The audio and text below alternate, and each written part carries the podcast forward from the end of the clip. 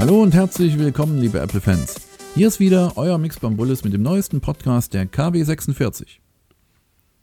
Am Montag hat Apple bekannt gegeben, dass das iPad Pro ab Mittwoch, 11. November über apple.com/de online bestellt werden kann und später in dieser Woche in den Apple Retail Stores sowie über ausgewählte Mobilfunkanbieter und autorisierte Apple-Händler erhältlich sein wird.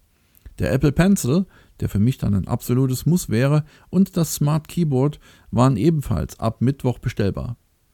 Zu den Preisen und der Verfügbarkeit gibt es Folgendes zu sagen.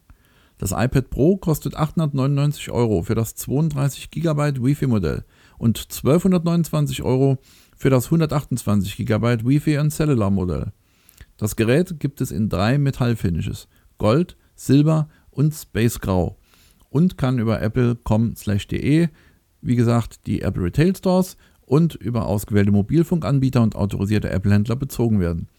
Der Apple Pencil kostet 109 Euro und das Smart Keyboard in Anthrazit 179 Euro.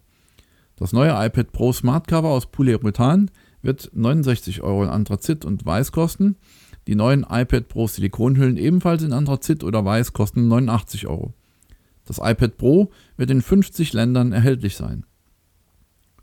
Jeden Kunden, der ein iPad Pro in einem Apple Retail Store kauft, wird ein kostenloses Personal Setup angeboten, wie dies auch bei der Apple Watch bereits gehandelt wurde.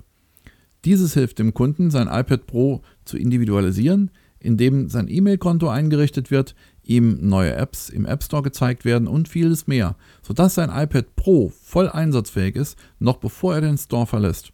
Jeder Kunde, der mehr über das neue iPad Pro oder iOS 9 lernen möchte, kann sich für einen der kostenlosen Workshops, die in jedem Apple Retail Store angeboten werden, registrieren. Mit tvOS 9.01 brachte Apple am Montag das erste Update für den neuen Apple TV. Das Update bringt Stabilitäts- und Performanceverbesserungen und stand sofort über die Softwareaktualisierung zur Verfügung. Am Dienstag dann stellte euch unser Kollege Nox 1609 das Glass Liquid für das iPhone 6, 6S und 6S Plus vor. Den kompletten Testbericht könnt ihr in unserem Forum nachlesen. Ebenfalls am Dienstag hatte Apple damit begonnen, die dritte Beta von iOS 9.2 an Entwickler und die öffentlichen Tester zu verteilen.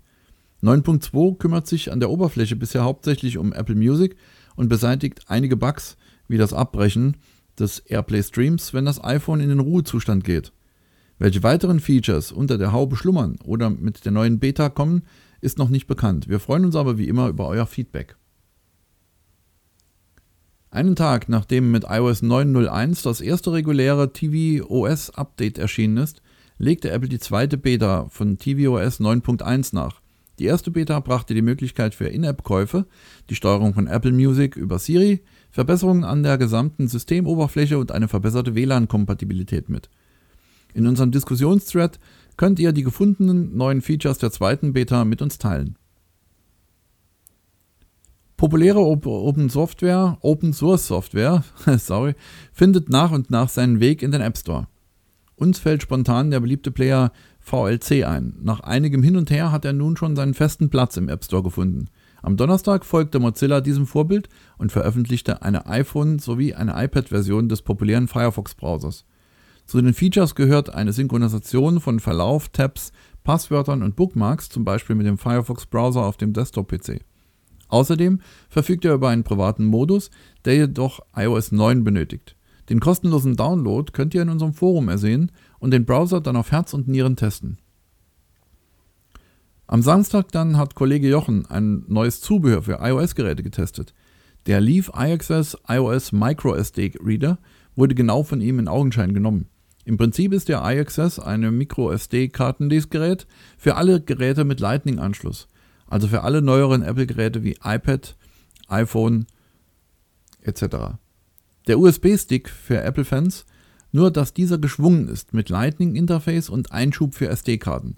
Schaut euch den Test in unserem Forum genauer an. So, liebe Fans, das war die Zusammenfassung der vergangenen Woche. Ich wünsche euch und euren Familien noch einen schönen Sonntag und schaut wieder rein in unser tolles Forum. Bis dahin, tschüss und bye bye, euer Mix Bambulis. Mehr Informationen zum Podcast oder zur täglichen News findest du online unter eiszene.com. Wir freuen uns auf dich.